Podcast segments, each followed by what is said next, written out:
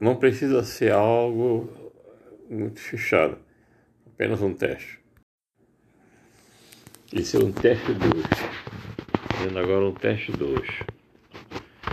Teste 2. Terceira, terceiro teste. Terceiro teste que está fazendo.